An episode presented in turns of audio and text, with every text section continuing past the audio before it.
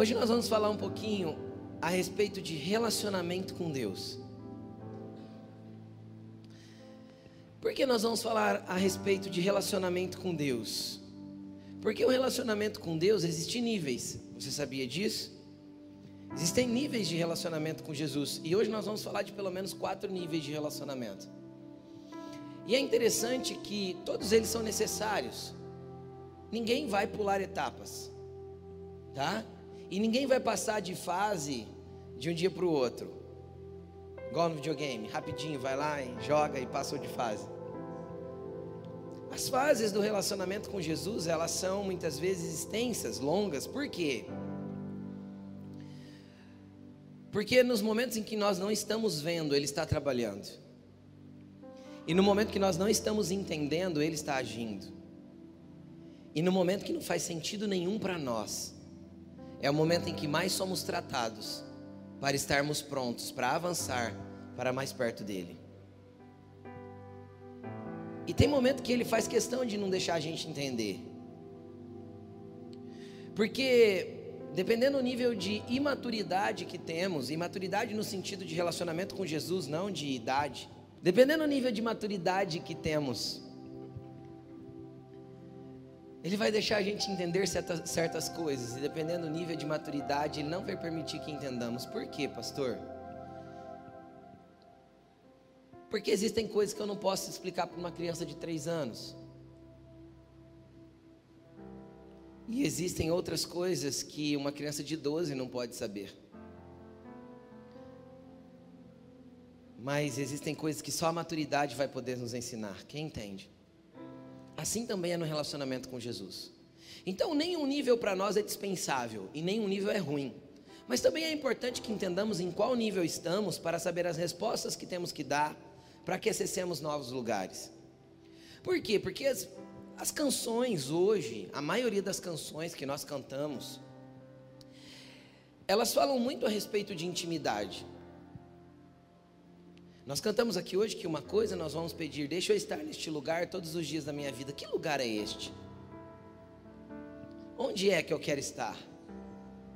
É na igreja? É lógico que não, a presença de Deus não está num templo. A presença de Deus está no nosso meio. Sai daqui e não sobe a presença de Deus aqui. Quem entende o que eu estou falando? Quando essa igreja está vazia, o que, que ela é? Um prédio? Salão comercial? O que atrai a presença dele somos nós. Então, que lugar é esse que nós buscamos ficar? Ou quando a gente pede para ver nos olhos dele, né? Como nós declaramos aqui, né? Eu não imaginava que era tão lindo assim, mas será que nós já o contemplamos ou será que nós estamos cantando porque nós estamos realmente imaginando que ele é lindo o dia que o vermos? Então, isso são níveis de relacionamento. E ele é visível, alcançável porque ele não é uma religião, nem um conceito de regras, nem um conjunto de doutrinas.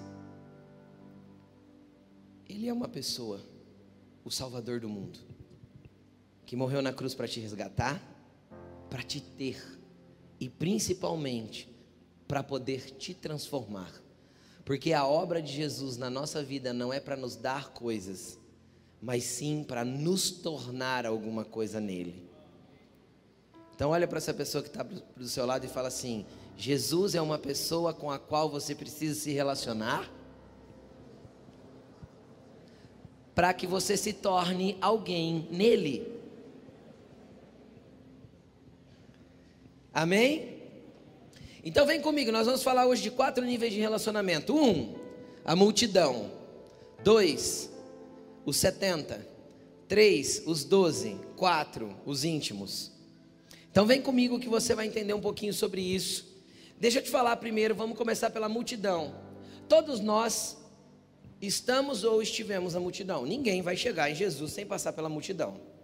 É indiscutível. Um dia nós vamos estar sentado no meio da multidão, tentando de alguma forma se aproximar de Jesus. E pode ser que você se encontre assim hoje. E pode ser que é a primeira vez que você está sentado numa multidão que parou para ouvir alguma coisa de Jesus. Graças a Deus que você está aqui. Que bom. Seja bem-vindo à multidão daqueles que amam Jesus. Mas vamos continuar.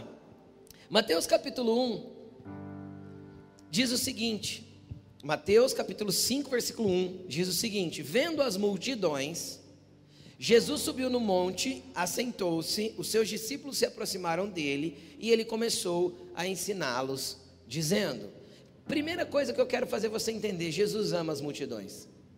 Ama. Cara, se nós lermos o Evangelho, os Evangelhos, Mateus, Marcos, Lucas e João, nós vamos ver Jesus apaixonado por estar no meio do povo. Do mesmo, na mesma intensidade que ele era apaixonado por se retirar, ficar sozinho e estar orando, ele também era apaixonado por estar no meio do povo. Ele amava as multidões. Ele amava as multidões a ponto de dizer assim: Olha, eles são como ovelhas sem pastor. E para quem não sabe, uma ovelha sem pastor é completamente perdida. Estou falando no sentido literal. Jesus dava muito exemplo agrícola nos seus dias. Muito exemplo ali da realidade do povo. E aí, ele amava estar no meio do povo. E ele era tão envolvido com o povo que de vez em quando ficavam bravos porque as crianças estavam fazendo barulho. Ele falava: Deixa as crianças, deixa elas vir a mim, porque delas é o reino dos céus. E de vez em quando reclamavam porque estavam apertando ele, os discípulos ficavam bravos. Aí um dia ele está andando no meio da multidão, uma mulher tocou nele com, com fé, e a Bíblia diz que saiu virtude dele, curou aquela mulher sem que ele soubesse. Ele sentiu a virtude saindo, parou, falou: Quem me tocou? O discípulo que estava do lado que tocou, ele falou: Mestre, a multidão te aperta por todos os lados, você pergunta quem te tocou? Tipo assim, tá todo mundo te apertando. Então ele andava no meio do povo, e ele não tinha problema com as multidões. Ele amava. E vendo as multidões, ele falou assim: Eu preciso ensinar eles. E ele se assentou e começou a ensinar. Jesus esteve no meio das multidões para curar, Jesus esteve no meio das multidões para libertar, Jesus esteve no meio das multidões para fazer milagres, sinais. E Jesus esteve no meio das multidões também para ensinar. Esse momento foi o momento que ele ensinou. E ele ensinou de Mateus 5:1, a descrição está de, do, que ele ensinou está de Mateus 5:1 até Mateus 7, 28 e 29. E vamos ver quando ele terminou de ensinar o que, que as multidões falaram a respeito dele. Mateus 7, 28. De, olha aqui. Quando Jesus acabou de dizer essas coisas, as multidões estavam maravilhadas com o seu ensino, porque ele as ensinava como quem tem autoridade, não como os mestres da lei. Cara, ficaram admirados não só com o ensino dele, mas com o nível de autoridade que fluía dele no ensino. O nível de autoridade que ele expressava aquilo que ele estava ensinando. E a multidão, a multidão passou a segui-lo, por quê? Porque amou o seu ensino, amou o que ele explicava, amou o que estava recebendo dele, amou a cura, o milagre, a bênção que eles estavam recebendo. Agora nós temos que entender que no meio de uma multidão nós temos vários tipos de pessoas. Vem comigo que eu quero que você se identifique. Não pense no outro agora. Tá bom? Agora não é para transferir para o outro. Ah, esse é o fulano. Na multidão tem aquele que é mero espectador. Ele foi só para ver. Alguém falou. Falou da igreja, falou de Jesus, falou daquele lugar, falou de alguma coisa que estava acontecendo. Ele falou assim: vamos lá ver qual é que é essa daí. No meio da multidão tem os desinteressados estão só porque alguém convidou e não dava mais para falar que não e ele veio. E é totalmente desinteressado, totalmente desconectado. Está ali, como diz os antigos, só de corpo presente. Quem já ouviu essa frase? A mente, o entendimento, não está ali. Mas está ali, no meio, fazendo volume. No meio da multidão tem aqueles que realmente querem encontrar Jesus os que vão se apertar para chegar pertinho dele. Quem está entendendo o que eu estou falando? Que vão se esforçar para conseguir tocá-lo. No meio da multidão tem aqueles que estão atentos ao que ele fala. E tem também os críticos. Aqueles que estão só para falar mal daquilo que está sendo feito. Aquele que se estabelece como juiz para falar de critérios sobre o que deve e não se deve fazer. Então, ele ele literalmente entra como juiz. Tem gente da multidão que sai do culto dando nota para o culto, né? Ah, hoje de 0 a 10 o culto, sei lá, foi um 7. Podia ter sido melhor. Culto não é para você, culto é para Jesus. Você não tem que dar nota nenhuma, a gente cultua ele, não cultua a gente. É nós que o cultuamos e não o oposto disso. Então a gente não tem que dar nota para culto. Porque se o culto foi ruim é porque nosso culto foi ruim. O seu culto para ele não foi bom. Então, quem falhou fomos nós, no coletivo, não alguém no individual. Então, tem tudo isso na multidão. Só que ainda assim, Jesus ama a multidão, do jeito que ela é. Jesus ama o crítico, o incrédulo, o distraído, o disfarçado, o que vem só para observar, o que vem para ver qual é. Jesus ama todos esses, indiscutivelmente. Ele quer, de igual modo, tocar cada um desses corações. É interessante que a maioria da multidão, vem comigo, a maioria da multidão, quando eu digo a maioria, é uma grande maioria. A maioria da multidão tem muita dificuldade de aplicar na sua vida o que aprendeu a respeito de Jesus ou com Jesus. Por quê? Porque demora um tempo entre aquilo que aprendemos de forma intelectual, com, nosso, com a nossa razão, demora um tempo para que isso se converta em ação, em atitude dentro de mim. Demora ou não demora? Quem consegue aprender uma coisa hoje e amanhã já está aplicando? É, é bem difícil. Pode ser que tenha alguém muito disciplinado no meio da multidão que consiga. Mas a grande maioria das vezes nós entendemos uma coisa hoje, precisamos repetir aquela lição e aprender outra vez e outra vez e outra vez, até que aquilo se torne uma realidade revelada dentro de nós, que, que gere uma transformação, que faça com que aquilo se torne uma ação. Então, a maioria da multidão tem muita dificuldade de aplicar aquilo que ouviu. Normalmente num culto que eu falo uma hora, 50 minutos, uma hora, você leva uma frase para casa.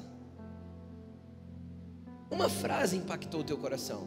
Aí lá no Gari, na terça-feira, você lembra da, da frase que impactou teu coração? Nossa, essa parte aqui falou muito comigo. Por quê? Porque não é o ensino todo que te fundamenta, mas são pequenas fagulhas do ensino que vão cair nas áreas que estão precisando de fogo. Entende? São, são pequenas, são pequenos. Ah, é isso, não tem como explicar diferente. Pequenas porções de semente que vão cair na parte boa da terra do teu coração onde Jesus sabe que pode germinar, porque tem áreas que se cair a semente vai morrer. Então simplesmente a palavra entra por aqui, sai por aqui, você sai impactado na hora, às vezes do jeito que, Jesus, que as multidões estavam, uau, que ensino maravilhoso. Uau, que palavra, mas na terça-feira ela já não é realidade para você e sobrou às vezes uma frasezinha. Se sobrou. Então, no contexto geral, nós como multidão temos muita dificuldade de aplicar aquilo que aprendemos. Senão a gente não precisava estar aqui toda semana ouvindo, vamos ser sinceros. É ou não é, gente? Por isso que a palavra de Deus é alimento. Mas vamos continuar.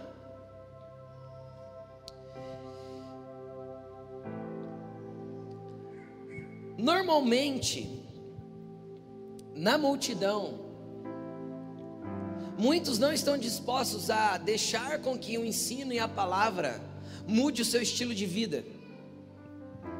Por quê? Porque um estilo de vida fala de uma cultura, e obviamente, quando eu impacto a cultura de uma pessoa, um estilo de vida de uma pessoa com a cultura do reino de Deus, com o ensinamento do reino de Deus, isso causa um choque cultural. E cara, demora um bom tempo para que algumas desconstruções que estão em desacordo com o ensinamento do reino operem na minha vida. Demora ou não demora, gente? É assim. Porque o ensinamento do reino vem devagarzinho, ele vai chocando com a minha cultura. Chocando com a minha cultura. Então, as coisas vão sendo gradativamente transformadas na minha vida, mas você tem que entender que essa transformação está atrelada ao nível de resposta que eu dou a cada ensinamento que eu recebo. Como eu aplico o ensinamento que eu recebi de Jesus hoje, amanhã? E isso fará a diferença no quanto aquilo é efetivo na minha vida ou não. E esse é o nosso papel como multidão. Conforme a minha resposta, aquilo que eu já vou entendendo do reino de Deus, é que vai fazer com que a minha vida avance para os lugares que Ele, que Ele quer que eu esteja. Agora, eu quero te trazer um outro paralelo da multidão. Quero ir para um outro texto com você, que está lá em João, capítulo 6, João 6, versículo 25. Deixa eu te contar o que estava acontecendo aí para que você entenda o contexto, para você não ficar boiando, tá bom? Vem comigo. Jesus tinha acabado de reunir a multidão, ensinar a multidão de novo, não é aquele mesmo lugar, é outra, outro momento. Jesus ele ficou trabalhando no ministerialmente durante três anos e meio, todo dia. Então, ele teve bastante ocasiões com a multidão. Então, numa outra ocasião com a multidão, o lugar que eles estavam na beira do, na, da, na beira do mar da Galileia, ou o mar de Tiberíades, é o mesmo lugar, tá bom? Era um lugar meio deserto, estava longe dos vilarejos. E Jesus, a, o povo estava todo sentado na grama, assim, ó, na, beira, na beira do mar da Galileia, que é um mar de água doce um lago, um grande lago em Israel. E Jesus olhou para os discípulos e falou assim: Gente, está ficando tarde. Um dos discípulos disse: Jesus está ficando tarde, despede eles para que eles possam ir comprar comida, porque está ficando tarde. Jesus falou assim: Foi Felipe o cara que falou isso. Jesus olhou para ele e falou: Felipe, Felipe, dá você de comer para eles. Aí Jesus falou, Felipe falou assim: Jesus, Felipe eu acho que era o cara da conta. Sabe o cara da conta? Financeiro? Eu acredito que era, era Judas que cuidava da bolsa, mas eu acredito que Jesus, era o, o Felipe que fazia as compras e fazia os cálculos. E o Felipe fez, fez uma conta rápida na cabeça assim, ele fez assim, Jesus, nem 200 denários daria para dar pão para esse povo tudo. Ele fez uma conta rapidinho, devia ser bom de matemática, Felipe. 200 denários, gente, para quem não sabe, um denário é o trabalho, é o, o salário de um trabalhador braçal. Vamos colocar aí hoje 100 reais, 120, dependendo do trabalhador, 150. Ok? Então, 200, ele falou. Senhor, nem 200 denários daria para dar comida para esse povo todo. Tinha 5 mil pessoas lá com Jesus. Aí Jesus perguntou assim: O que vocês têm? Ah, tem cinco pães e dois peixinhos. Traz aqui. Jesus orou, abençoou, alimentou todo mundo e sobrou um monte de cesto de sobra ainda um monte. Aí Jesus falou assim para os discípulos: Ó, pega o barco, atravessa para o outro lado. Eu vou despedir as multidões, depois eu vou com vocês, eu vou até vocês. E os discípulos foram. E Jesus ficou mais um tempo ali com o povo, foi dispensando o povo, acho que ele foi orando ali, abençoando. Tchau, gente, vai com Deus e tal. E despediu todo mundo. E ele foi orar. Só que os discípulos estavam no meio do mar e veio um vento forte, eles não conseguiam avançar com o barco. Eles remavam, remavam, remavam e o barco não avançava. Jesus sai da onde ele estava orando no meio da madrugada e vem andando até os discípulos, por cima da água. Os discípulos ficam apavorados, é um fantasma. Ele falou: calma, gente, só sou eu. Estou chegando. Jesus entra no barco e chega do outro lado, com eles. Aí olha o que, que a multidão fala, preste atenção. Vamos lá. Quando encontraram do outro lado do mar, perguntaram-lhe: Mestre, como chegaste aqui? Por que eles perguntaram como Jesus chegou lá? Porque eles viram que Jesus não foi com os discípulos e que o barco de Jesus continuava lá do outro lado. Aí eles viram o barco lá do outro lado e viram Jesus do lado de lá. Falaram, mas que jeito que Jesus chegou aqui? Perguntaram para ele, teve algum mais curioso que quis saber. Vamos lá, continuando. Jesus respondeu: a verdade é que vocês estão me procurando não porque viram os sinais milagrosos, mas porque comeram pães e ficaram satisfeitos. Jesus olhou para a multidão que o seguia e falou assim: gente, vocês não estão me querendo por causa do poder de Deus e da glória de Deus que está sobre a minha vida, que pode se derramar sobre vocês. Porque vocês não se relacionam comigo por causa de mim, vocês se relacionam comigo por causa da bênção que eu posso dar. Esse é o grande problema da multidão. Sabe por que as igrejas do nosso tempo criaram algo chamado campanha? Não tem campanha na Bíblia, nem fundamento bíblico para fazer campanha. Sabe por que as igrejas criaram campanha? Porque a campanha estimula a pessoa a buscar Jesus por causa da bênção. Eu não quero que você busque Jesus por causa da bênção, porque se a gente busca Jesus por causa da bênção, a gente corre o risco de ouvir isso aí de Jesus, ó. Vocês estão me buscando só porque vocês querem alguma coisa. E a gente não deve buscar Jesus por causa que a gente quer alguma coisa, a gente deve buscar Jesus porque a gente quer Jesus, porque se a gente tiver Jesus, a gente tem todas as coisas. Efésios capítulo 1, versículo 1 ao 5, mais ou menos, vai dizer que nós somos abençoados com todas as sortes de bênçãos nas regiões celestiais em Cristo Jesus. Ou seja, se nós já somos abençoados, é porque nós já temos Jesus. Paulo vai dizer: se eu espero de Deus apenas para esta terra, eu sou o mais miserável de todos os homens. Então Jesus vem explicando que não era para buscar Ele pelas coisas, pelo pão multiplicado, mas sim pelo nível de graça, glória e milagre que Ele pode derramar sobre a tua vida. Sabe por quê? Porque a maior obra de Jesus não é te abençoar. Jesus não morreu na cruz para te abençoar. Jesus morreu na cruz para te ter, para te redimir, para te perdoar, para te resgatar, para te tirar de uma vida de pecado e te transformar em alguém que possa se relacionar com Ele, para abrir um caminho que leva até Deus, para ser o pão que te alimenta, a água que te sacia. É para isso que Jesus morreu na cruz. E aí ele começa a explicar, vamos ler até o 35. Olha só, vamos lá. Não trabalhem, versículo 27 agora. Não trabalhem pela comida que se estraga, mas pela comida que permanece para a vida eterna. O que, Jesus falou em outro momento? Não acumulem tesouros na terra, não ajuntem coisas aqui. Pense naquilo que é eterno. O que, ele está falando agora? Não trabalhem pelo que vocês podem ter no material. Não faça campanha para você trocar de carro. Não faça campanha para você trocar de casa. Não entre em voto com Deus para você ter um pouco mais aqui na terra. Cara, isso é consequência de andar com Deus. Faça uma campanha de jejum e oração para você conhecer mais quem Ele é e um pouco mais de quem você é. Porque entendendo quem você é, você consegue entender o que está te afastando do teu Deus. Isso é o que nós precisamos. Então ele está falando: não trabalhem pela comida que se estraga, mas pela comida que permanece para a vida eterna, a qual o Filho do Homem lhes dará.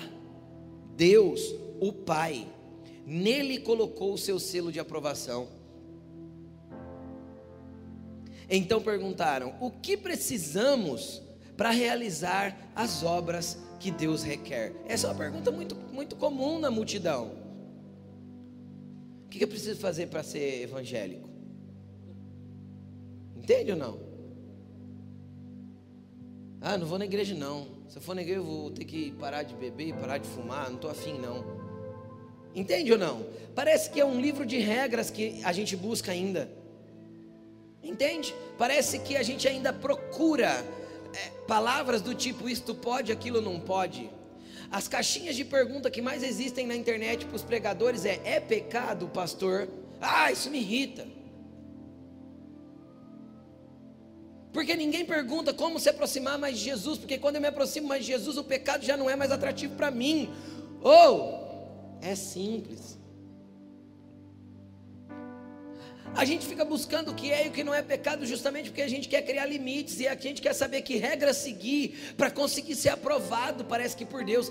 Deus não aprova as pessoas por regras, Deus aprova pessoas por relacionamento sincero, de coração sincero um coração contrito e quebrantado, este Deus não despreza. O que eu preciso para entrar na presença do Senhor? Mãos limpas, ou seja, ações boas e coração puro.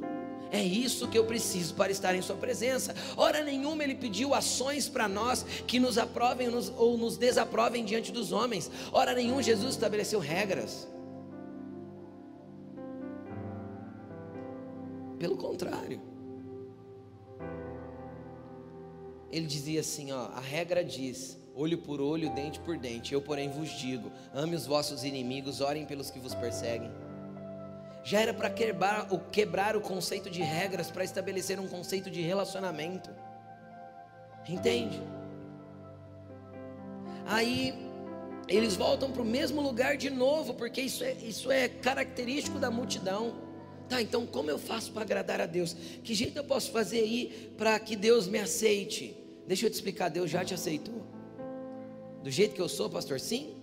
Você só precisa reconhecer que você não tem direito nenhum e que a aceitação dele é por amor. Entende? Eu não tenho nada que eu faça que eu fico bonitinho diante de Deus. Nada. Sabe que jeito eu fico um filho lindo para Jesus, para Deus? Quando Jesus entra na minha frente, Ele é o meu filtro que faz o Pai me enxergar como um filho maravilhoso. O perdão, a justificação, a restauração, a graça, o amor que Jesus trouxe, me deixa lindo para o Pai. Olha para essa pessoa que está perto de você e fala assim: Você é filho lindo de Jesus. Fala para ele assim: Você é pititeco de Jesus. Fala.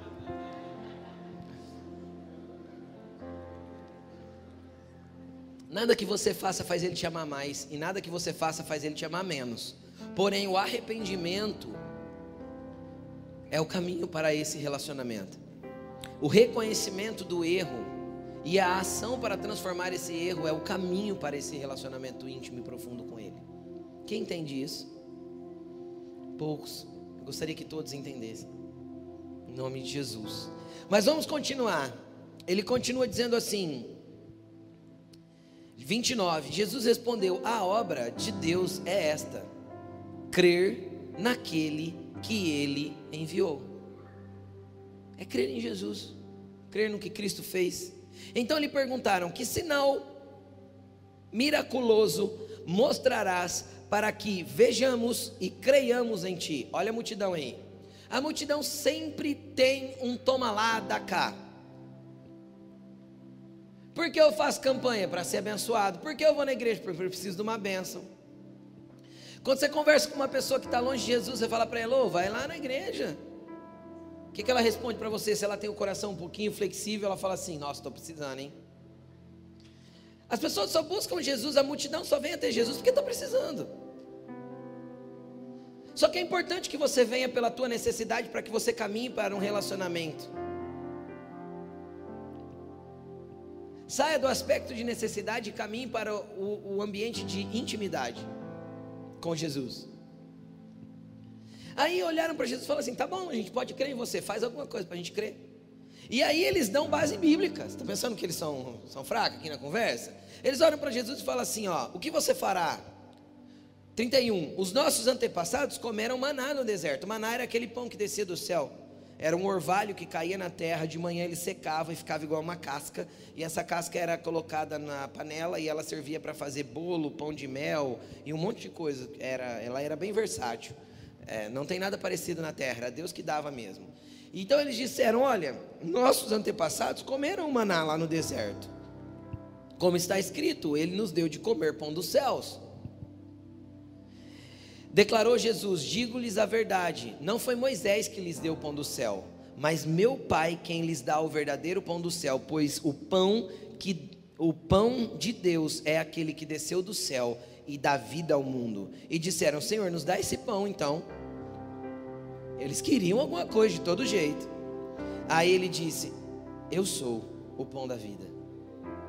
Aquele que vem a mim nunca terá fome, e aquele que crê em mim nunca terá sede. Queridão, deixa eu te explicar uma coisa. O que nós precisamos é de Jesus. Sabe por quê? Aquele oco que tem aqui dentro, aquele buraco que a gente busca preencher de alguma forma, é, com, com prazeres. Qual que é o problema da grande multidão nos nossos dias?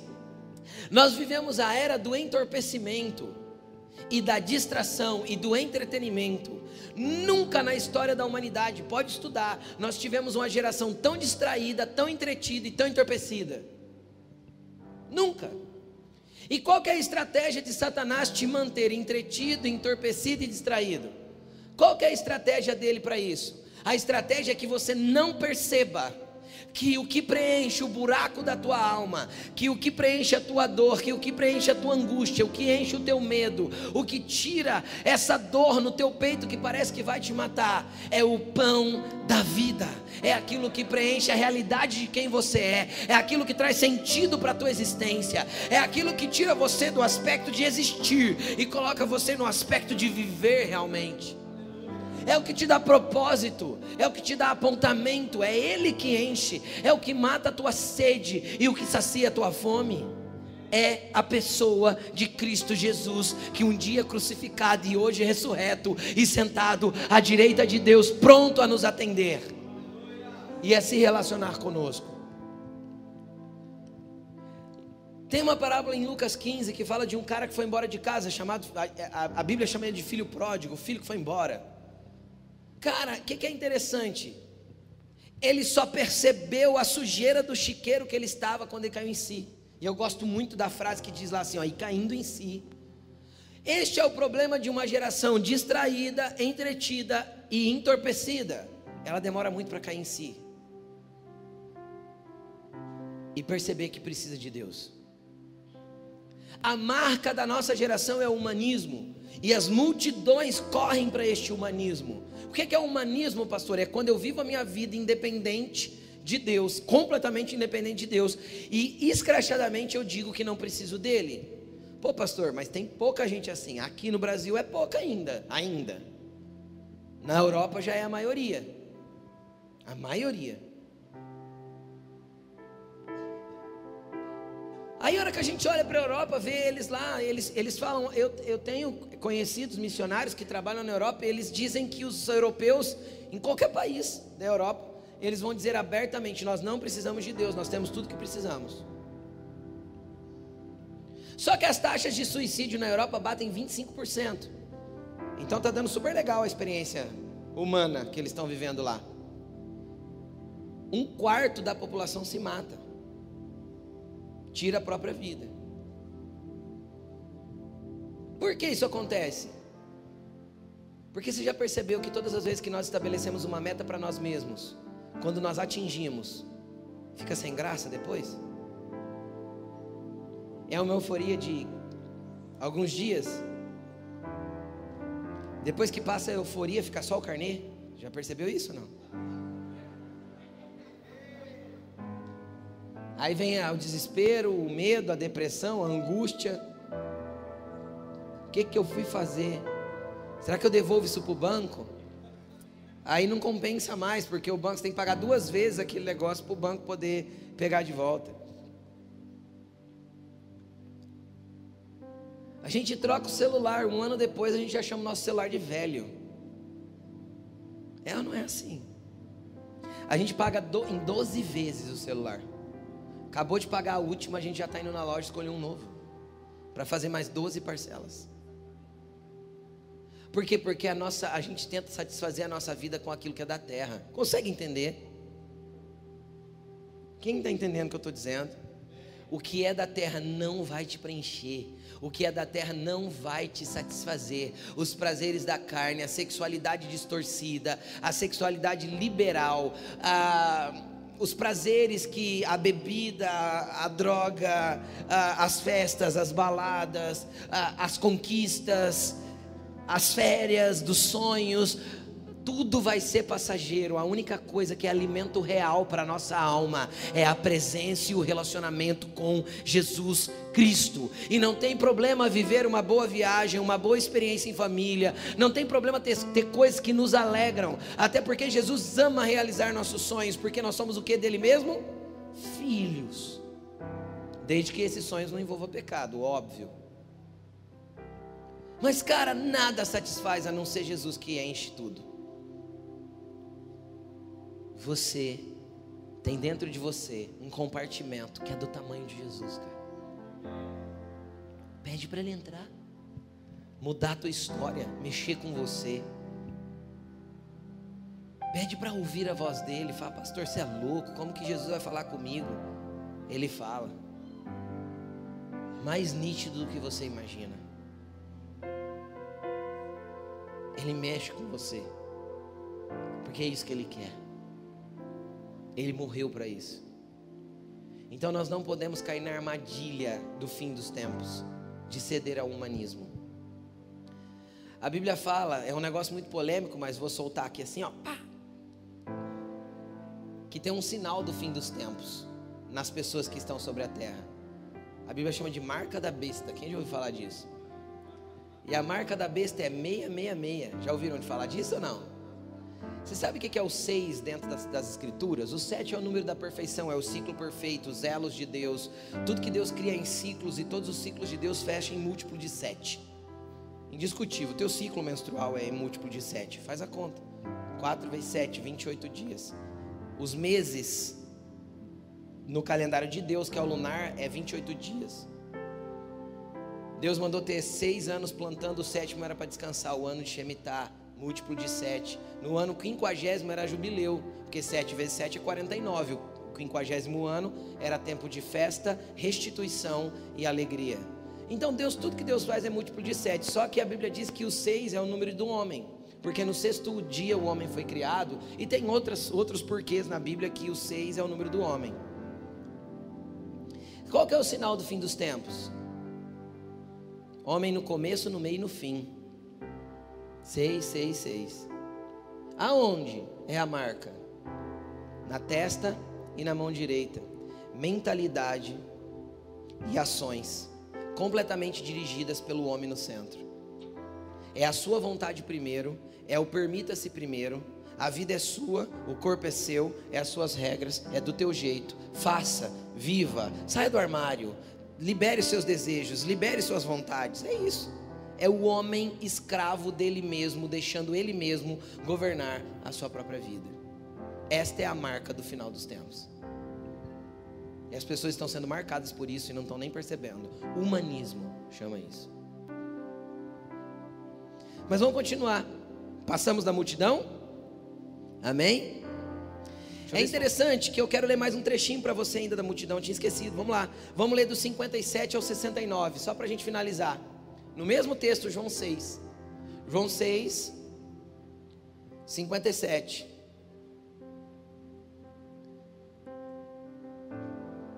Da mesma forma, como o Pai que vive me enviou, eu vivo por causa do Pai. Olha o que Jesus está falando.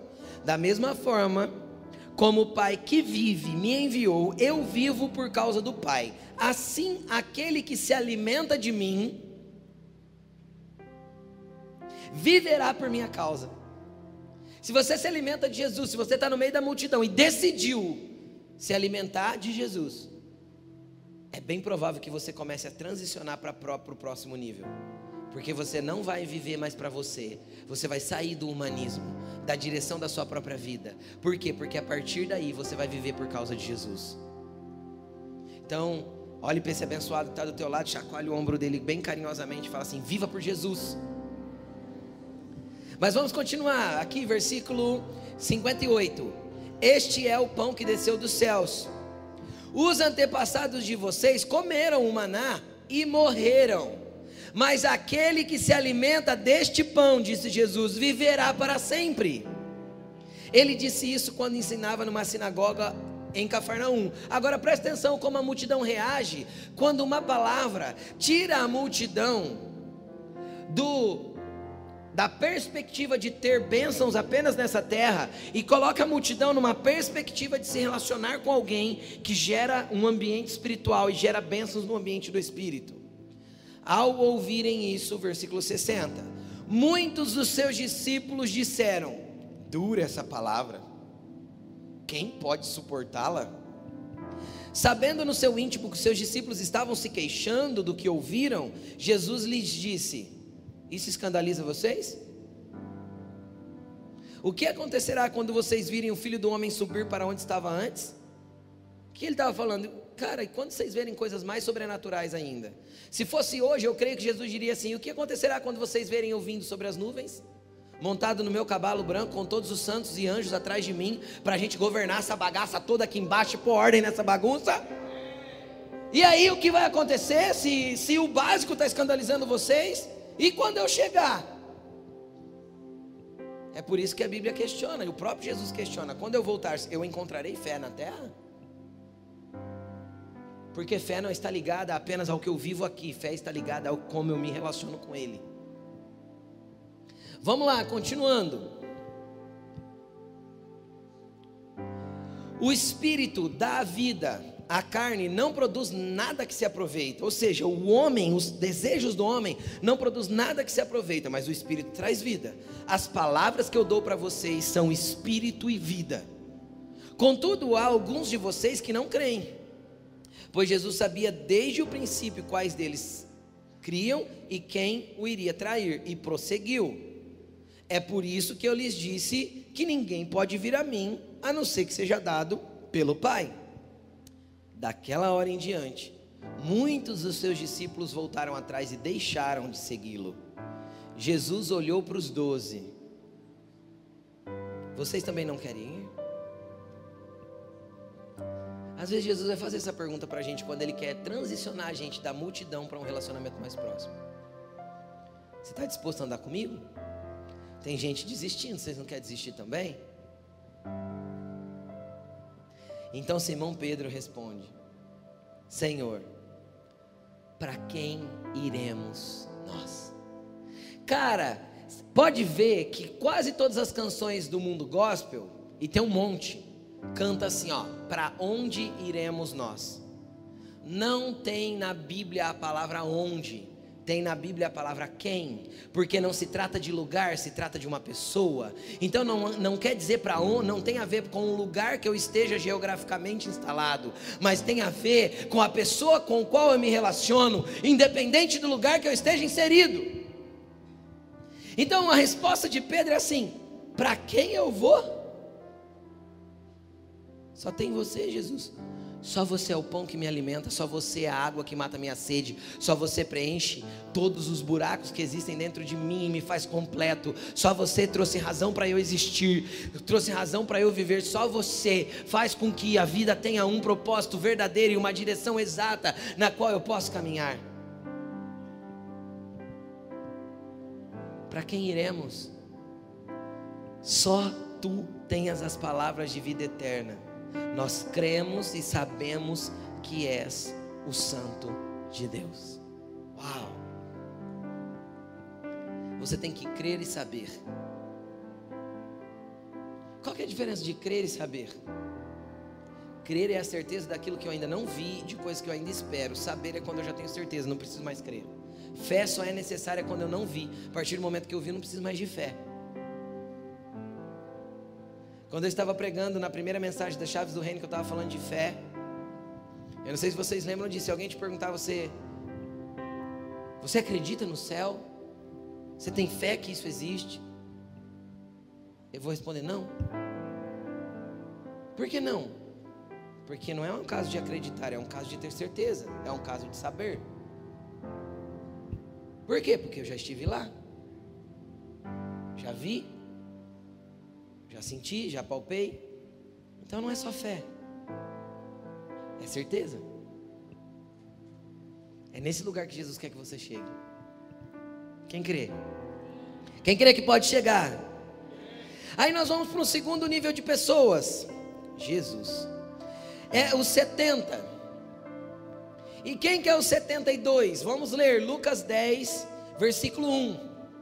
E depois do versículo 17 até o 23. Eu vou acelerar o negócio aqui. Lucas 10, 1. Olha lá. Depois disso, o Senhor designou outros 72 e os enviou de dois em dois diante dele, todas as cidades e lugares para onde ele estava prestes a ir. Deixa eu te explicar uma coisa. Jesus selecionou 72, 72 pessoas que o seguiam e deu uma missão para eles. Sabe por quê? Porque quem crê e segue Jesus, quem já entregou a sua própria vida, quem já entendeu que Ele é a razão da existência, não tem como ser ah, relapso ou displicente ou ficar apático, parado diante daquilo que Jesus está fazendo sobre a terra. Então esses 72 foram comissionados por Jesus, e sabe o que, que eles fizeram? Eles foram adiante dele em todas as cidades e lugares aonde ele estava prestes a ir. Sabe o que, que a igreja é? Sabe quem são esses 72 que levantaram a mão e disseram assim: ó, eu quero me envolver em alguma coisa do reino de Deus, porque no reino de Deus eu quero também ser um cooperador com aquilo que Jesus está fazendo? Esta é a igreja. Porque Jesus só apenas chegará nos lugares que a igreja chegar porque Jesus chega através da igreja. Pastor, você está limitando o poder de Deus? Não, não estou. Ele pode se manifestar na vida de uma pessoa sem ninguém. Só que em 99,9% dos casos ele vai usar alguém. Então que você vá à frente. Que você seja um dos 72 que já entram no novo nível de relacionamento. Qual que é o nível de relacionamento dos 72? O nível de relacionamento desses é aqueles que já desistir, decidiram envolver a sua vida no que Jesus está fazendo. Quem decide envolver a vida no que Jesus está fazendo aí, levanta a mão e dá um glória a Deus bem alto. É isso. Esses decidiram, eles decidiram sair do nível multidão. Então agora eu vou envolver minha vida no que Jesus está fazendo. Quando ele envolve a vida no que Jesus está fazendo, se, ler, se você ler o texto de Lucas, você vai ver um monte de instrução. Vão, faça assim, faça assim, ajam assim, façam desse jeito, daquele outro jeito tal. Sabe o que significa? Que aqueles que resolvem entregar a sua vida e deixar Jesus usá-los vão ser instruídos daquilo que precisam fazer. Jesus quer te instruir naquilo que você precisa fazer para o reino dele. Então não dá mais para ficar parado se você quer avançar no seu relacionamento com Jesus. Ninguém, eu vou repetir enfaticamente: ninguém que subiu de nível da multidão para os 72 vai ficar sem ter o que fazer. Se não quer fazer nada é porque está omisso, porque não está ouvindo a voz de Jesus chamar, porque não está ouvindo Jesus explicar como tem que fazer e o que tem que fazer, porque Ele explica. Essas pessoas ouvem Jesus, recebem o comando e vão. E quando eles vão, os milagres começam a acontecer a partir da vida deles. Agora não é só o meu milagre, a minha bênção é a bênção do outro através de mim. Uau! Entendeu? É a palavra que o outro precisa fluindo de mim. É a oração que o outro precisa saindo da minha boca. É a libertação que o outro precisa fluindo da minha vida. Mas que nível de relacionamento é esse? É quando eu resolvi sair da multidão. A multidão foi embora e eu, eu fiquei. Para quem eu irei, Jesus? A minha vida só faz sentido com você. Então me dá os seus comandos e as suas direções, porque eu vou ficar. Eles são direcionados. E quando eles são direcionados, e as coisas começam a fluir a partir deles, então essas pessoas ficam impressionadas com o que Deus pode fazer através deles. Quer ver? Vamos para versículo 17. Olha lá. Os 72 voltaram alegres e disseram: Senhor, até os demônios se submetem a nós em teu nome. Eles ficaram impressionados com o poder que estava vindo sobre a vida deles, com a autoridade que estava sendo derramada. Sabe aquela coisa de estar tá acontecendo e você não está acreditando? Você olha e fala assim: Jesus, tem certeza que sou eu? O Senhor, tem, o senhor vai usar, me usar assim? Jesus, até outro dia e ainda hoje eu sou um quebrado no meio da multidão. Alguém que precisa, que está necessitado, que chora, que clama. Isso.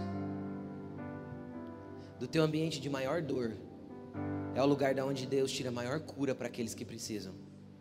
Dos seus ambientes de maior ferida, é o lugar que Deus cura, traz maior cura para aqueles que necessitam. Das suas maiores fraquezas, é o lugar que Deus mais aperfeiçoou o poder dele. É assim. Só que você precisa entregar a sua vida para isso. Aí eles continuam dizendo: Olha que Jesus responde, olha que legal. Jesus sempre ensinando, né? Eles não perdiam uma oportunidade. Ele respondeu: Eu vi Satanás caindo do céu como um relâmpago. Eu dei a vocês autoridade para pisarem sobre cobras e escorpiões e todo o poder do inimigo, e nada vos fará dano algum. Não precisa ter medo de demônio. Quem entregou a vida e sabe que é de Jesus, tá aí, ó. Cara, vocês conheceram os demoninhos. Eu conheço o chefão, eu vi ele cair do céu. Quase que Jesus falou assim: Eu dei um empurrão para ele cair. Eu sei quem é. Eu não dei autoridade só sobre os demoninhos aí que atormentam as pessoas. Eu dei autoridade para vocês pisarem serpentes, escorpiões e toda, todo o poder do inimigo não fará dano algum a vocês. Cara, você quer uma promessa maior do que essa? Isso chama proteção. Sim ou não? Proteção incrível, mas para quem? Para quem saiu, transicionou da multidão para um outro nível. Vamos lá, continuando o texto. Contudo, alegrem-se Não porque os espíritos submetem-se a vocês, mas porque os seus nomes estão escritos nos céus. Tenham alegria porque vocês foram alcançados, salvos, redimidos, conquistados. Não é a autoridade que eu estou dando que impressiona os homens que deve impressionar vocês. Ei, você que está sendo usado por Jesus em alguma área, não se impressione com a autoridade, com o poder, com a ousadia que Ele está te dando, porque isso impressiona as pessoas, mas não impressiona Jesus. Por quê? Porque foi Ele que deu. Como que o que Ele deu vai impressionar alguém? É, como que o que Ele deu vai impressionar Ele? Entende o que eu estou falando? Porque ele se alegra com a gente, ele ficou feliz. Ele ficou feliz com os discípulos, ó. Quer ver como ele ficou feliz? Eu vou explicar já, presta atenção, ó. Naquela hora, Jesus exultando no Espírito Santo. Cara, Jesus veio um regozijo do Espírito dentro de Jesus. E ele disse: Senhor, eu te louvo, Pai, eu te louvo, Senhor dos céus e da terra, porque escondeste essas coisas dos sábios e dos cultos e revelaste aos pequeninos. Sim, Pai, pois assim foi do teu agrado. 22. Todas as coisas me foram entregues por meu Pai. Ninguém sabe quem é o filho a não ser o Pai, ninguém sabe quem é o Pai a não ser o filho, e aqueles a quem o filho quiser revelar. Cara, deixa eu te explicar uma coisa: o Espírito de Jesus se encheu de alegria e ele começou a glorificar, porque ele viu os pequeninos sendo usados por ele, pelo Pai, por Deus, pelo Espírito Santo. Jesus se regozija com você, ele só não quer que você se encante com isso, porque as pessoas te admiraram, porque senão isso se torna orgulho. Entende? Ele quer que você fique na simplicidade de que, olha, deixa eu te explicar. Fique feliz porque um dia te salvei, te redimi, te alcancei. O poder é só consequência de você andar comigo. A autoridade é só consequência de você andar comigo. Quem é pai sabe do que eu vou falar. Em um dado momento, a criança está ansiosa para dar um presente para o pai no dia dos pais. Aí, se é uma casa bem organizada, a mãe vai lá, vai trocar uma ideia com o pai, vai conversar, gente, quando a gente pode gastar nesse presente, amor? A criança quer dar para você. Aí eles acertam, não, compra um presente até tanto e tal, papá. Aí a mãe vai lá, compra o presente, embrulha, entrega para a criança, coloca no lugar escondidinho. E no dia dos pais, cara, como que o pai recebe? De braços abertos, ele fica feliz, ele rola para o chão, ele fala que é lindo, ele beija a criança. Mas foi ele que pagou. Entende o que eu estou falando? Assim é o nosso Pai Celestial, cara. Ele se alegra conosco por aquilo que Ele deu. Esse é o amor que Jesus tem por você. É nesse nível de relacionamento que Ele quer que você avance. Sai da multidão, dê um passinho a mais. Se a sua vida é dele, Ele precisa ele precisa ter liberdade para te usar. Vamos lá, próximo nível. Deixa eu colocar, falar um perigo de quem. Ó, é pressa, gente. Deixa eu falar um perigo de quem se relaciona de, desse ambiente dos 70. Você tem que tomar cuidado para que o teu relacionamento com Jesus não saia da multidão, entre para o nível dos 70, mas que você aprenda a se relacionar com ele apenas através do serviço. O serviço é importante, o que você faz para Jesus é importante, mas se o seu relacionamento com ele está baseado apenas no que você faz, também é um erro. Então você sempre está ocupado, sempre está fazendo coisa, sempre está entrando em ministério, está em cinco times de voluntário diferentes, quer fazer tudo, quer sair fazendo. Cara, todo o teu relacionamento, todo o tempo que você tem está em fazer, em servir as pessoas. É bênção? É bênção, mas falta equilíbrio. E aí isso entra um perigo. Quando eu passo a me relacionar com o trabalho, mais do que eu relaciono, o trabalho para Jesus, mais do que eu me relaciono com Jesus, eu posso perder o nível de relacionamento nesse ambiente. Pegaram? Então vamos. Aí vem os doze. E o que, que os doze os doze sabem? Os doze sabem quem ele é. O que estão falando que eu sou? Ah, uns dizem que o senhor é Elias, outro profeta, outro isso, outro aquilo. E vocês? Agora eu quero reverter a pergunta para nós. E você? Quem você diz que Jesus é? Quem ele é para você? Quem Jesus é para você? Porque quem ele é para você determina o entendimento que você tem a respeito dele e o nível de relacionamento que você o conhece.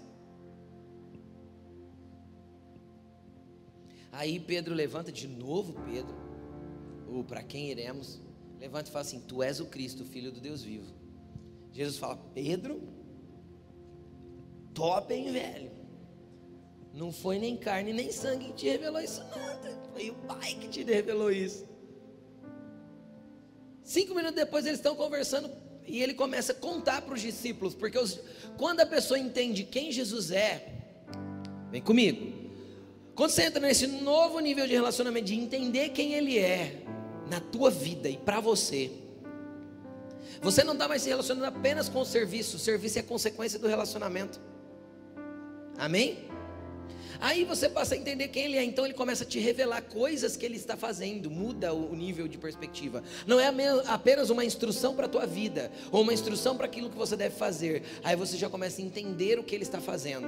Então ele começou a explicar, gente, é necessário que eu vá para Jerusalém, que eu sofra na mão dos mestres, que eu morra, eu vou ressuscitar. Quando ele começa a contar tudo isso, contar o plano para eles. Então muda agora a perspectiva de relacionamento. Eles começam a aprender o que Jesus está fazendo. Eles começam a saber as coisas antes do tempo entender as movimentações de Deus antes que aconteça. Porque Deus tem um plano sobre a terra e Deus não está sentado num trono com a barba grande, cochilando. Ele não é homem para mentir, nem filho do homem para se arrepender. Ele não pisca e não cochila, diz a palavra. Deus está atento a tudo que acontece aqui. Pastor, e por que tem tanta maldade na terra? Porque tem um monte de gente ruim na terra. É nós que plantamos e colhemos as maldades que existem aqui. O problema da terra é a ausência de Deus na vida das pessoas. Mas logo ele vai intervir. Logo ele vai intervir. Eu creio. Aí o que que acontece? Ele começa a contar Pedro, né? Pedro tinha intimidade, muda, tinha relacionamento. Pedro olha para ele e fala assim: Não, o senhor está louco? Puxou ele de lá e falou: Você está louco? Está tirando Jesus? Nós estamos esperando que o senhor seja o rei. Você está falando que o senhor vai morrer? Jesus olha para ele e fala assim: para trás de mim, Satanás. Fala para Pedro. Eu fico imaginando um crente de hoje em dia ouvindo de Jesus para trás de mim, Satanás. Ia ficar todo mimimi. Jesus me chamou de Satanás. Não vou mais nessa igreja. É? Vamos lá, vamos para Mateus 16, 13. Para a gente entender isso aí. Eu não vou conseguir lembrar de todo o texto. Vai para o verso, corre um pouco, vai para o verso uh, ah, 18. Não, mais, vai para o 22. Essa parte eu já contei.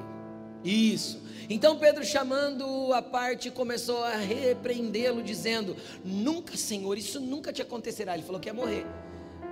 Continua para mim. Jesus virou-se e disse: Pedro, disse a Pedro: Para trás de mim, Satanás, você para mim é uma pedra de tropeço e não pensa nas coisas de Deus, mas nas coisas dos homens. Ó Pedro, apesar de ter intimidade se desfocando, cara, é processo, eu vou explicar isso no final, vamos continuar. Então Jesus disse aos seus discípulos: Se alguém quiser me acompanhar, negue-se a si mesmo, toma a tua cruz e siga-me. Qual que é o próximo nível de relacionamento com Jesus? Já não é o nível apenas de ouvir e obedecer, entender a instrução e seguir, é o nível de negar a sua própria vida para Ele. Jesus, tá bom, eu abro mão de mim para viver para você. Tá bom, eu abro mão de mim para fazer o que o Senhor quiser. Eu abro mão de mim para viver exatidão do que o Senhor tem para mim. Eu abro mão da, dos meus sonhos, eu abro mão das minhas conquistas, eu abro mão das coisas que eu idealizei, eu abro mão de tudo para que eu viva o que o Senhor tem para mim. Isso é morrer para si mesmo. Se alguém quiser me seguir, me acompanhar, negue-se, negue-se. A primeira coisa é negar-se a si próprio. E é a pregação oposta à pregação do mundo hoje. A pregação do mundo hoje é permita-se. E a pregação de Jesus não mudou, é a mesma. O evangelho é negue-se. Isso é irre, irre, imutável na presença de Deus.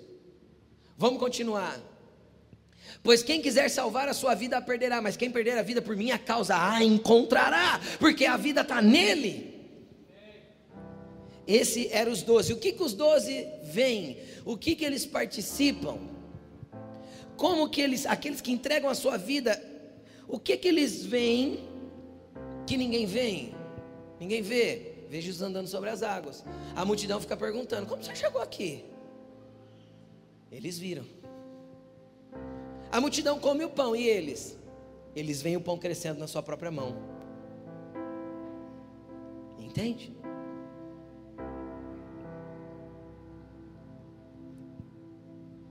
A multidão fica sabendo que Lázaro ressuscitou e eles vê Lázaro saindo do túmulo assim, ó, igual uma múmia. Quatro dias depois. Quem está entendendo o que eu estou dizendo? Obviamente, quem anda mais perto vê mais coisas. Sabe o que, que eles entendem? O que ninguém entende. Jesus conta a parábola do semeador, ninguém entende nada. Eles chamam Jesus e falam assim: explica para a gente. Ele fala: senta aí, vamos lá, deixa eu explicar para vocês. Jesus vai explicar coisas para esses que querem estar mais perto que os outros não vão estar entendendo. Entendeu? Conta a parábola do joio e do trigo, ninguém entende. Aí eles discípulos chegam e falam, não entendemos. Ele fala, senta aqui, deixa eu explicar para vocês. As escrituras vão passar a fazer sentido se você andar perto de Jesus e insistir. Porque, cara, todo mundo começa a ler na Bíblia, sabe como? Deixa eu contar para você o que acontece quando você começa a ler a Bíblia e orar. Se for diferente com você, você levanta e vem aqui testemunhar. Tá bom? Primeiro, se você vira a noite maratonando série, mas 15 minutos, 5 minutos lendo a Bíblia te dá sono. Você lê, não entende nada. Aí você volta a ler de novo, a tua mente fica confusa. Você tem que orar e voltar e ler outra vez, porque novamente você não entendeu. Foi ou não foi assim quando você começou a ler a Bíblia? Aí você lê, relê, lê, relê e fala assim: não entendi nada disso aqui. É assim na vida de todos. O que, que você vai fazer? Você vai insistir. Porque daí a pouco as palavras vão estar saltando da Bíblia e vão estar entrando dentro de você, porque elas são espírito e vida. Daí a pouco as revelações vão começar a acontecer, você vai falar assim: Ah, agora eu entendi, agora tudo faz sentido.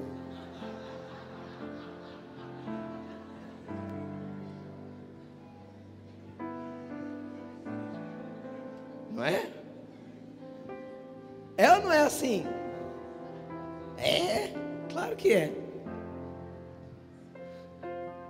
As coisas começam a saltar, as coisas começam a sair, as coisas começam a brotar, as palavras vão gerando vida, você começa a ficar apaixonado. Sabe quando eu eu comecei na igreja com 13 anos? Fevereiro de 93 eu comecei na igreja, eu tinha 13 anos. E estava pertinho do meu aniversário, final de janeiro de 93. No meu aniversário, 17 de fevereiro, pode anotar a data. Ah, 17 de fevereiro, 17 de fevereiro. Tá chegando, gente. Vou fazer 42. Ó, vamos lá. Com 13 anos eu pedi para minha mãe uma Bíblia de presente. Nunca mais deixei de ler. Nunca mais. Pode perguntar para o Vitor se alguma época da minha vida ele me viu sem ler a Bíblia. E cada dia ela faz mais sentido para mim. Cada dia eu, eu, vejo coisas ali dentro que eu nunca tinha. Eu leio o texto e falo assim: Meu Deus, eu nunca li isso aqui. É impossível ter lido isso antes. Porque salta, brota. Só que é a insistência que faz a revelação. E a gente desiste fácil. Sabe por quê? Porque nós vivemos uma geração humanista e imediatista. Tudo é para já. Não é? Tudo é para agora. Tudo tem que acontecer. E nos processos de relacionamento é que, cara, são estágios da vida. Às vezes você vai passar um tempo na multidão. Para quê? Para que Jesus te ensine coisas para que você possa ir para o próximo nível. Entende? Às vezes você vai passar um bom tempo servindo. Para quê? Para Jesus te moldar, te lapidar.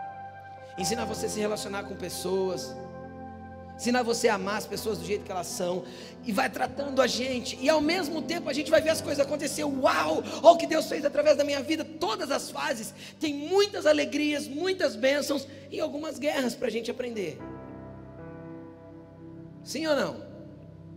Todas as fases são assim. Aí a gente às vezes vai na fase de intimidade, Jesus vai revelar alguma coisa, a gente vai falar, mano, mas eu, o que, que eu faço com isso que eu estou ouvindo agora? Quantas vezes eu perguntei isso para Jesus, tá, Jesus, entendi, mas o que, que eu faço com isso? Tipo, não fazia sentido nenhum para mim ouvir aquilo que eu estava ouvindo, não naquele momento. Quem está entendendo o que eu estou dizendo? Fiquei mais perdido que segue em tiroteio. E é normal, de vez em quando ainda fico. E por último a gente tem o relacionamento de três caras, Pedro, Tiago e João. E de vez em quando André. Quem que era Pedro, Tiago e João? Cara, Pedro, Tiago e João era assim, ó. tinha uma menina para ressuscitar. Aí Jesus viu aquele alvoroço ao redor da menina, menina morta, todo mundo chorando. Jesus chamou o pai da criança e falou assim: manda todo mundo sair daqui do quarto.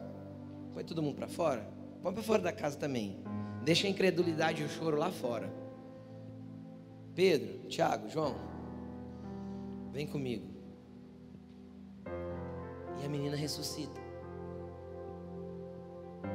Jesus precisa orar, ele chama todo mundo: vamos para o monte, gente, vamos para o monte. Tem vigília no monte hoje. Vai todo mundo para o monte com Jesus. Chegou uma altura do monte, parou todo mundo e falou assim: é, vocês ficam aqui? Pedro, Tiago, João. Vem aqui que tem mais um pouco para vocês. De repente, Pedro, Tiago e João vê Moisés e Elias chegando para trocar uma ideia com Jesus. Uh! O ambiente era tão chapado, tão de Deus, que Pedro falou assim: Jesus, eu posso fazer três tendas? Uma para você, uma para Moisés, uma para Elias, mas pode ficar aqui? Pedro começou a cantar: Uma coisa, deixa eu ficar. Ele queria ficar lá, não queria sair mais. Vamos armar uma tenda porque eu tenho que ficar nesse lugar. Porque são ambientes que a gente realmente quer ficar. Só que esse é ambiente de intimidade. Esse é ambiente de relacionamento profundo. Esse é ambiente de quem aprende com Jesus, leva uma chapuletada de Deus. Ô Satanás, isso é uma pedra de tropeço. Pedro olha e fala assim: pode falar, eu vou ficar com você mesmo, não vou desistir. Te quero, te amo e não te largo. Então, independente do que aconteça na tua vida, cara, você vai olhar e vai falar assim: ó, cara, eu largo qualquer coisa, Jesus, não. Esses vão para o ambiente, caminhando para o ambiente de relacionamento e vão se tornando cada vez mais íntimos. Tem um texto de Mateus 24 que Jesus conta. Se você quiser anotar para ler depois, Jesus conta tudo o que vai acontecer no fim dos tempos. Mateus capítulo 24. E em algumas Bíblias vai estar lá o subtítulo, que o subtítulo foi colocado depois, está escrito assim, ó, sermão profético. Quem já viu esse, esse texto na Bíblia? Pouca gente, né? Legal, vocês lêem a Bíblia, gente? Tem que ler, viu? É importante, se é cristão, você tem que ler a Bíblia para conhecer Jesus. Mas vamos lá. E é interessante que tem gente que pensa que foi um sermão, que ele sentou ali e pregou para aquela multidão de novo. Deixa eu te mostrar o tamanho da multidão que ele pregou esse sermão. Vai comigo, é o, último, é o penúltimo texto, Marcos 13, 2. 2 ao 4. Marcos 13 é o mesmo sermão, só que está um pouquinho mais reduzido. Nas palavras de Marco, de Marcos ficou mais curto. Mateus 24 está mais amplificado, mas é o mesmo sermão. Você está vendo todas essas grandes construções? Está falando do templo, né? Perguntou Jesus. Aqui não ficará pedra sobre pedra, todas serão derrubadas. Jesus estava falando do templo ali de Jerusalém, que foi derrubado mesmo, anos 70 depois de Cristo. Jerusalém foi invadida pelos romanos e esse templo foi derrubado. Vamos continuar. Tendo Jesus assentado no Monte das Oliveiras, de frente para o templo, Pedro, Tiago, João e André lhe perguntaram em particular: Dize-nos quando essas coisas acontecerão qual é o sinal de que tudo isso está prestes para se cumprir? E aí Jesus começa a ensinar o que é conhecido como sermão profético. Não foi um sermão, foi um bate-papo para íntimos. Deixa eu contar para vocês o que vai acontecer nos próximos dias. Deixa eu contar para vocês o que está prestes a acontecer sobre a terra. Isso são os íntimos que entendem. Porque ele não oculta as coisas aos seus amigos, aos seus filhos e aos seus íntimos. É o que aconteceu com Moisés, que eu falei que era o último texto. Salmo 103, 7. Salmo 103, versículo 7. Olha aí.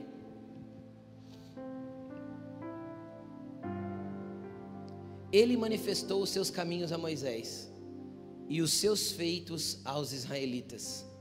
Então a multidão, cara, os israelitas era quem? A multidão. A multidão conhece o que Deus faz, fica sabendo, participa, vê de longe. Mas os que têm intimidade como Moisés tinha, conhecem como, por quê, quando ele vai fazer, os caminhos dele. Agora, por que, que eu estou pregando tudo isso? Preste bastante atenção. Porque nós não podemos ficar estacionados em um único lugar. A tua vida não pode estar estagnada em um platô espiritual, não onde você está estagnado num lugar só, num único nível de relacionamento. Jesus quer que você vá se aprofundando e venha vindo mais perto dele. Jesus quer que você vá conhecendo ele cada dia mais profundamente. Então, hoje Jesus está chamando homens e mulheres aqui para voltar para as escrituras. Tem pessoas aqui que liam a Bíblia, liam muito e desistiram de ler. Tem pessoas aqui que tinham uma disciplina de oração muito forte, oravam todos os dias e deixaram o seu lugar secreto. Hoje Jesus está te chamando de volta. Hoje Jesus quer que você reconstrua tudo isso. E hoje tem pessoas sendo chamadas também para vir para continuar na multidão, para ser insistente, para persistir, para falar: Jesus, eu não vou desistir. Se tem algo para o Senhor fazer na minha vida, eu não vou desistir. E às vezes para você, Jesus é a última opção. Deixa eu te contar, Ele não é a última, Ele é a única. Só tem Ele. O resto vai te entorpecer, te distrair, te levar para o humanismo. Jesus te leva para a vida eterna para um lugar com Ele. E eu não estou falando de morrer, não. Quando você morrer, você vai com Ele sim, mas estou falando de um lugar com Ele já aqui na terra. Um relacionamento íntimo com Ele aqui, em vida. São quatro níveis de relacionamento. A multidão se relaciona com a bênção. Os 70 se relacionam com o serviço e com os milagres, com quanto são usados. Os doze se relacionam com a pessoa de Jesus, aprendem com ele, têm tempo de mesa com ele, dividem com ele. Pedro, Tiago e João participam de ambientes de intimidade e relacionamento profundo. Como esses quatro níveis enxergam Deus? A multidão normalmente vê Deus como Deus. Os 70 enxergam Deus como um pai. Os 12 têm um amigo. E os íntimos são noiva dele. Porque a intimidade eu só para quem não sabe, isso é outra pregação. A palavra noiva na Bíblia é a palavra grega numfri. No, no Novo Testamento. No Velho Testamento é a palavra esqueci. Esqueci a palavra hebraica, gente, mas tem uma palavra hebraica também que é traduzida para nós como noiva. Ambas as palavras, tanto no contexto hebraico quanto no contexto grego, não significa noiva.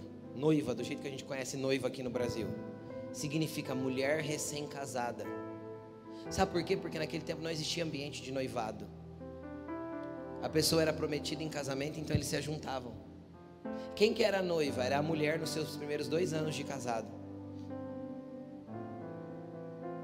Era esposa recém-casada. E a Bíblia chama a gente de esposa recém-casada de Jesus. Por quê? Porque já é possível ter intimidade profunda com Ele. Entendeu? Então, os íntimos podem ter intimidade. Fique de pé. O que, que eu quis causar no teu coração com esta palavra? Eu não, o Espírito Santo, porque foi Ele que selecionou essa palavra para hoje. Eu quis fazer você entender que você pode, não pode estar num platô espiritual. As palavras dele são espírito e vida e Jesus quer que você continue caminhando. Às vezes você está aqui pela primeira vez, você tem que entender que caminhar com Jesus, cara, é algo maravilhoso. Eu ando com Jesus desde os meus 13 anos e não é porque eu sou pastor hoje, até porque eu nunca quis ser pastor. Foi só o dia que eu resolvi morrer para mim que ele então pegou eu e falou assim: "Então tá, então já que você quer morrer para você, então deixa eu fazer um negócio com você então". Não estava nos meus projetos. Mas os projetos dele são maiores do que os meus. Cara, o que Deus pensa sobre a sua vida é maior do que você mesmo. O que Deus pensa a respeito do seu destino é maior do que você mesmo. O que Deus pensa a respeito da tua história é maior do que você mesmo. Está muito além dos seus planos e projetos. Porque o que você vai fazer aqui na terra, conforme você se relacionar com Jesus, determinará toda a eternidade, como você vai viver ao lado dele na eternidade. Qual vai ser a sua oração nessa noite? Jesus, me deixa ver onde eu estou. E me dá a mão para que eu consiga avançar. Pede a mão para ele. Sabe uma criança que não pode atravessar a rua sozinha porque não tem entendimento para decidir se dá tempo ou não de passar. Pede a mão para Jesus agora. Fala para ele: Jesus, me dá a mão e me conduz. Me leva para os lugares que o Senhor quer. Me leva para perto de você e conduz a minha vida no centro da tua vontade. Vai falando com Ele. Vai falando com Ele. Jesus, me leva mais fundo. Pega na minha mão e me conduz para os lugares que o Senhor quer que eu esteja. Vai falando para Ele, Senhor, me leva para um lugar de cada vez mais relacionamento e mais entendimento de quem Tu és. Fala para ele, Jesus, hoje eu estou aqui na multidão, mas eu quero caminhar nessa multidão até me tornar um discípulo. E nesses discípulos eu quero ser os enviados, e dentre os enviados eu quero ser os escolhidos, e dentre os escolhidos eu quero ter intimidade, mas eu quero ir mais fundo, eu quero te conhecer mais, te entender mais, te amar mais.